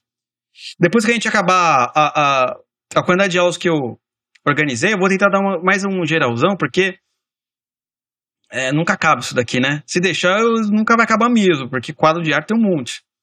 Mas dá pra gente fazer um, um especialzão aí sobre isso, né? Eu vou deixar no, no aqui o Guilherme Peterson fala de Homero Brito, vai. O Homero Brito é moderno demais, né? Moderno no sentido, ele é de agora. Primeiro vamos ver os antigos, né? Depois deixa lá Romero Brito. É, né? Uh, como está o teatro? Como está o teatro das ideias? Ontem eu coloquei já a aula sobre Alexandre o Grande, tá bom? expliquei uh, o que, é o reino da Macedônia, eu expliquei o que, é o Império Persa, porque justamente Alexandre o Grande invade a Persa uh, e Alexandre o Grande é, vai enfrentar lá, né, o, o imperador persa, né, porque reino da Macedônia ele era um reino que estendeu muito, se estendeu muito. Inclusive Aristóteles era de lá, mas depois vai para a Grécia. E eu expliquei uma série de coisas antes de entrar na história de Alexandre o Grande para você perceber o contexto. Né? Na segunda aula eu vou entrar realmente na história do Alexandre o Grande, mas já deixei tudo contextualizado, porque faz muito sentido. Sem saber quem é Alexandre o Grande, sem saber o que, o que é o reino da Macedônia, tem coisas que você não entende na Bíblia, nos Atos dos Apóstolos, nos Evangelhos. Porque o Alexandre o Grande, ele levou o quê? A cultura helênica, a cultura grega, para quase todo mundo conhecido. Então, ele vai ali conquistar Israel, vai chegar ali no Egito, tem até uma cidade hoje chamada Alexandria. Inclusive, o, o, os, os, os, livros que o André irão. Os livros que o André vai analisar no Teatro das Ideias vai ser São Mateus e Atos dos Apóstolos. Tá? Mas primeiro eu vou terminar Alexandre o Grande e depois vai ter o quê? Júlio César. Sem essas duas figuras, você não consegue compreender exatamente a Bíblia no sentido histórico, tá? Lembrando que lá, meu, aqui a gente não é um podcast religioso. Então nós não iremos dizer para você, olha, essa doutrina é certa, essa doutrina é ruim, não. A gente quer explicar historicamente, filosoficamente, sociologicamente, né? de acordo com a metodologia pedagógica do Mortimer Adler. Eu acho que nós somos basicamente não conheço outro, pode ter outras pessoas, que fez uma, uma escola de formação cultural, Teatro das Ideias, baseado na pedagogia do Mortimer Adler e seguindo aquilo que ele passa. Nada que eu não invento nada, né? Não vou fazer isso. O pessoal está aprendendo muito bem. Então tá lá. Se você quiser assinar, link na descrição aí. Né? Você assina o Oliver Club e você ganha o Teatro das Ideias, tá? Uh... Doni Júnior, valeu. Aqui em Poá, quem mora em Poá? Porto Alegre? Tem o Iberê Camargo. Bom lugar para ver pinturas e é, mas sempre é. Você pode colocar. É... Vamos lá. Aqui o pessoal está tirando dúvida. Aqui o Dom Júnior, acho que eu vou comprar, mas é bom se tivesse fora o produto. A gente tem um grupo exclusivo o, lá no. O que, o que eu recomendo para vocês é o seguinte: tenta ver a aula ao vivo, porque você pode perguntar lá na hora. Não é? Porém, se não conseguir ver a aula ao vivo, que é sábado às 11 da manhã, é evidente, o que acontece? A aula fica gravada, ela também fica em formato podcast, porque o pessoal estava pedindo, porque quer, quer ouvir no carro, quer ouvir na academia. Também tem em formato podcast. E tem uma seção comentários. Você pode colocar lá os comentários e a gente lê e responde em escrito mesmo. Tem um grupo exclusivo no Telegram e a gente está preparando agora um grupo no Facebook que eu tô achando que no grupo no Facebook também ele é melhor para essas coisas. Mas assim, tira a dúvida, vai. Às vezes a gente fica meio assim, assim, porque às vezes a gente tá na vigésima aula, vem alguém e pergunta da primeira aula. Não é um problema. Não é um problema. Vai estar tá lá, etc. Por isso que eu falo, tenta ver ao vivo. Se não conseguir ver, faz a perguntinha lá no grupo do Telegram, no, do Telegram ou faz ali na, na própria página, né? Do Member Kit, uh, que é uma coisa, por sinal, vou até mostrar aqui para vocês, tem uma grande parte não conhece como funciona, né, gente? Aqui a gente é simples, mas é bem feito. É simples, mas é bem feito. A gente não tem essa coisa não de fazer o negócio pela metade. É simples, mas é bem feito. Quem tá com a gente sabe que a gente entrega as coisas. A aula sempre tá pronta, vai estar tá lá no horário. Uh, eu já trazei uma aula dessas 20. Assim, essa primeira temporada vai ter mais aulas, né? Mas eu só trazei uma aula e eu falei pro pessoal: olha, é o seguinte, porque eu tive que levar minha cachorra urgente no hospital. Né? No hospital não, no veterinário. Mas aí no mesmo dia eu fiz a aula à noite. Então, basicamente isso. Deixa eu mostrar aqui para vocês rapidamente. Conteúdo, ó. É, cadê? Aqui. Abriu. Então é basicamente isso. Você vai chegar, você vai assinar mensal. Quem assina anual tem dois meses de desconto. Tá? E vai ter essa tela aqui. Evidente, quem, quem é, comprou o curso. Se você não comprou o curso A Filosofia de Jordan Peterson, a Filosofia de Jordan Peterson e o Globalismo, não vai aparecer. A Masterclass, se você não comprou individualmente, não vai aparecer. Só vai aparecer a Masterclass se você comprou ou se você é assinante anual, porque Masterclass a gente deixa de maneira gratuita para os assinantes anuais. Tá? Vai ter uma Masterclass, inclusive, sobre os quatro amores do C.S. Lewis. Então, por exemplo, você só assinou o Oliver Club. Você vai entrar aqui, olha que maravilha. Ó, tudo muito bem organizado. Então você vai ter aqui boas-vindas, o cronograma, que é de extrema importância. Eu quero que vocês sempre olhem o cronograma, que está aqui basicamente tudo. Aqui vai ter as listas, né, o livro que a gente vai usar e que vai ler, por exemplo. Ó, Platão, Apologia e Critão, As Nuvens, Lisistratas, Platão, capítulo 1 e 2, Aristóteles, Ética Nicômaco, capítulo 1, Aristóteles, a Política, capítulo 1. Por que isso? Porque nós estamos usando a pedagogia do Mortimer Adler de leitura sintóptica. Então é o seguinte, a gente lê, essa primeira série é dedicada quê? A artes liberais. O que, que é artes liberais, certo? A arte que transforma, a educação que transforma, transforma o sujeito em alguém livre, em alguém civilizado. Não é de liberalismo de liberalismo econômico, não. Tá? Então, por exemplo, uh, e aqui se você clicar, por exemplo, eu deixei em azulzinho aqui, você já vai para a página para comprar o livro. Eu deixei um link da Amazon, mas você pode comprar na sua loja preferida sem problemas, certo? Então eu tô aqui, ó, já lemos Licurgo, Numa, e estou em Alexandre o Grande, não é? Que sou eu depois, é, o André, é, tá meu nome, mas é o André.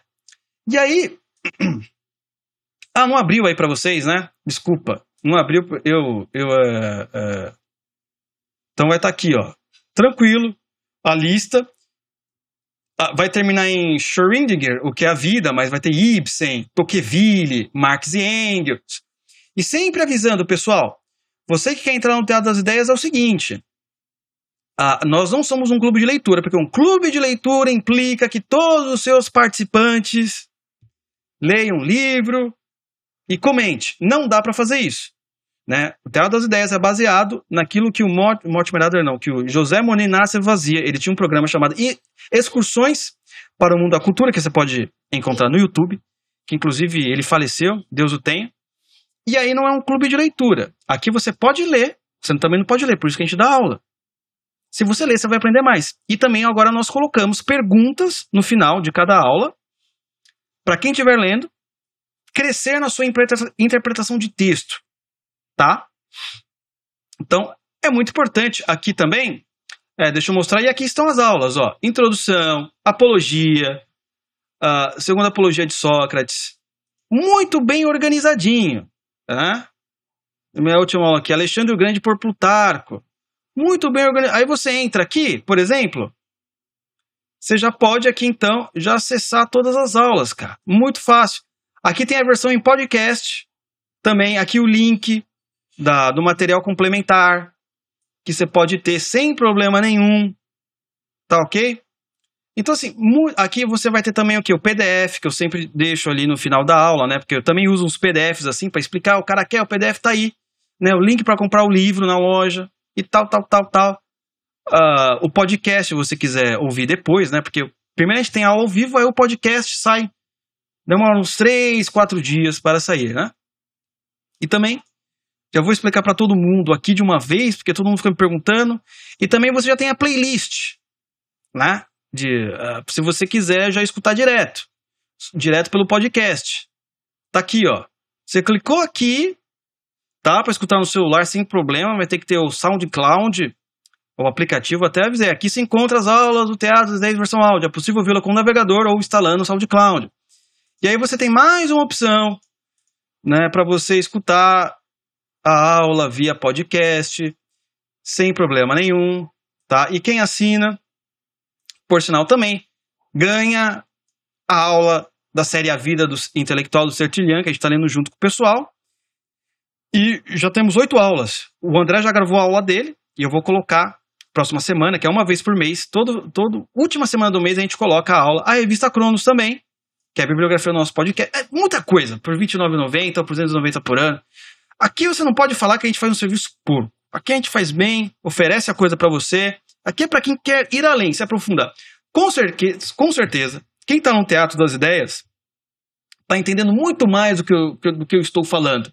É, porque já conhece a filosofia de Sócrates, pá, pá, pá, pá, pá, pá, pá, pá né? Então, para quem está começando é ótimo.